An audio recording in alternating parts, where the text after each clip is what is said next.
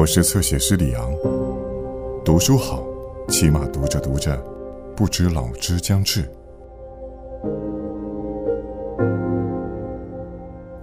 我们唯一能做到的，就是尽可能充分利用我们既定的个性。因此，我们应该循着符合我们个性的方向，努力争取适合个性的发展。除此之外，则一概避免。我们必须选择与我们个性相配的地位、职业和生活方式。叔本华，人生的智慧。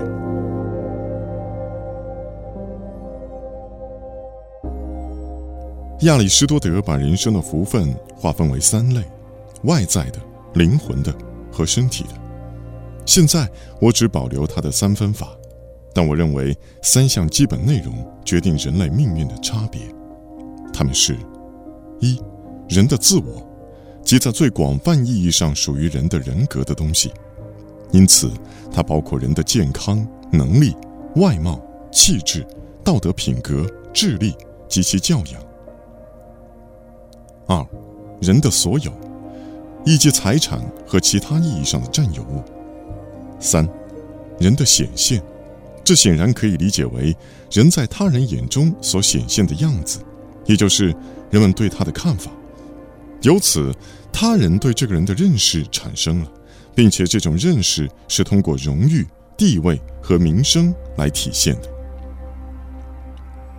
在第一项中，人与人之间的差别是大自然所设定的，由此可推断，就造成人们的幸福亦或不幸而言，这些差别比起第二、三项的差别产生更根本、更彻底的影响。因为后两项内容的差别纯粹是出自个人自己做出的判断和决定。人自身拥有的优势，比如崇高的精神和伟大的心灵，与人的地位、出身、财富等诸优势相比，就犹如拿现实中的国王与戏剧中的国王相提并论一样。伊壁鸠鲁的第一个门徒门采多鲁斯就曾在他的著作里为他的一篇文章冠以这样的题目。我们幸福的原因存在于我们自身之内，而非自身之外。诚然，对于一个人的幸福，甚至对于他生存的全部方式而言，在他自身所拥有的或已失去的东西，显然才是最重要的。在此，就直接有了他的内在快乐或不快乐。他们主要是他的感受、意愿和思想结果。而所有外在之物对他的快乐或不快的影响，则只是间接的。因此，同样外在的事物或者关系，以及同样的环境，对我们每个人的影响都不尽相同。因为与一个人直接相关的，仅仅是这个人自己的看法、感受以及意志活动。外在事物只有在引起他的看法和感受和意志活动时，才会影响到他。每个人所生活的世界，首先是建立在他对这个世界的理解之上，世界的表象也因人而异。因此，一个人的生活是贫瘠、空乏和肤浅的，或是丰富、有趣和充满意义的，都是个人的头脑而定。例如，当一些人羡慕他人生活中所发生的趣事儿时，他们其实更应该羡慕那些人所具有的理解事物的天赋才对。在后一种人的描述中，他们经历过的事情都意义深远、回味无穷，而这一点正可归功于他们理解事物的天赋。因为同样的事件，在一个精神丰富的人看来是饶有趣味的，但在一个肤浅庸俗的头脑里，就只不过是他平庸世界里面的乏味一幕而已。在歌德和拜伦创作的取材于真人真事的许多诗篇中，这些情形昭然若揭。愚蠢的读者会羡慕诗人所拥有那些丰富多彩的经历，而不是羡慕诗人所具有的伟大想象力。这种想象力足以化腐朽为神奇，变平凡为伟大。同样，一个多愁善感的人所看到的一场悲剧，在一个乐天派的眼里，则是一个趣味盎然的冲突；可在一个冷漠的人那里，又被视为一件无足轻重的事情。现实事物。亦即每一个完成了的当下之物，都由这两半主体和客体所组成，它们彼此如此必然紧密的关联，乃至像水中的氧和氢一样，当客体这一半保持完整不变时，主体那一半的改变就不可避免地使现实事物完全不同，好像客观的因素本来就不一样似的。反之亦然。由此可知，最美最好的客体和呆滞低劣的主体互相结合，只能呈现糟糕的现实。这种现实就像在恶劣的天气下观赏美丽风景，又像用低劣的照相机拍摄这些风景。简而言之，每个人囿于自己的意识，正如囿于自己这身臭皮囊一样，并且只能在其中自力更生。因此，外界对他帮助不大。在舞台上，有人演王侯，有人演宰相，有人演奴仆、士兵或者将军，如此等等。你方唱罢我登场，但是这些角色之间的区别只是外在的，无关痛痒的。这些表面现象的实质莫不相同。一个又苦又累的穷戏子，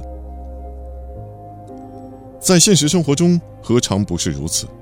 个人拥有的不同地位和财富，赋予了个人不同的角色，但个人的内在幸福与素质，并不会因此而产生相应的差别。相反，这些人同样是整日奔波却仍欲壑难填的蠢物。忧郁和欲望的具体内容因人而异，但他们的形式以及其本质却大同小异。痛苦和忧虑的程度会有所差别，但这些差别却并不取决于人们地位、财富的不同。换言之，并不由每个人所扮演的角色决定，因为对人而言，现在的和过去的一切事情，向来就直接是他的意识中现有的和曾经有的一切。所以，很明显，意识本身的特性才是首要的、关键的，并且在大多数情况下，意识本身比呈现在意识中的具体事物更重要。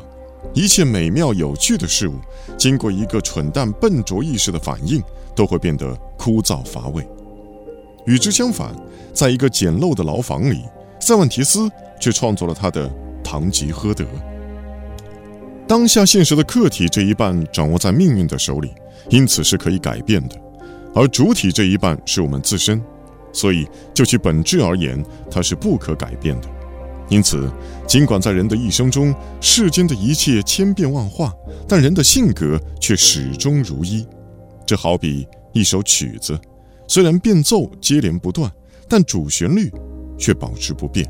没有任何人能够摆脱自己的个性，正如那些动物，不管人们把它们放在何种环境里，它们仍然无法摆脱大自然为它们所设定的不可更改的小圈子。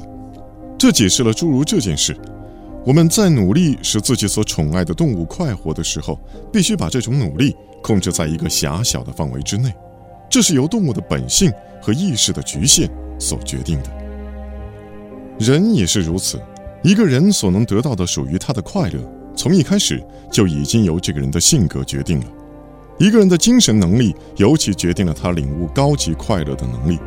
如果这个人的精神能力相当有限，那么所有来自外在的努力、别人或者运气所为他所做的一切。都不会使他超越的平庸无奇，像动物一样的快乐的迷恋。他只能享受感官的乐趣，舒适快活的家庭生活，低级的社交和庸俗的消遣。即使是教育，如果说它确实有什么用处，大体而言也无法很好的拓宽我们的视野，因为最高级、最丰富多彩，并且最为长久的乐趣，无疑是精神上的乐趣。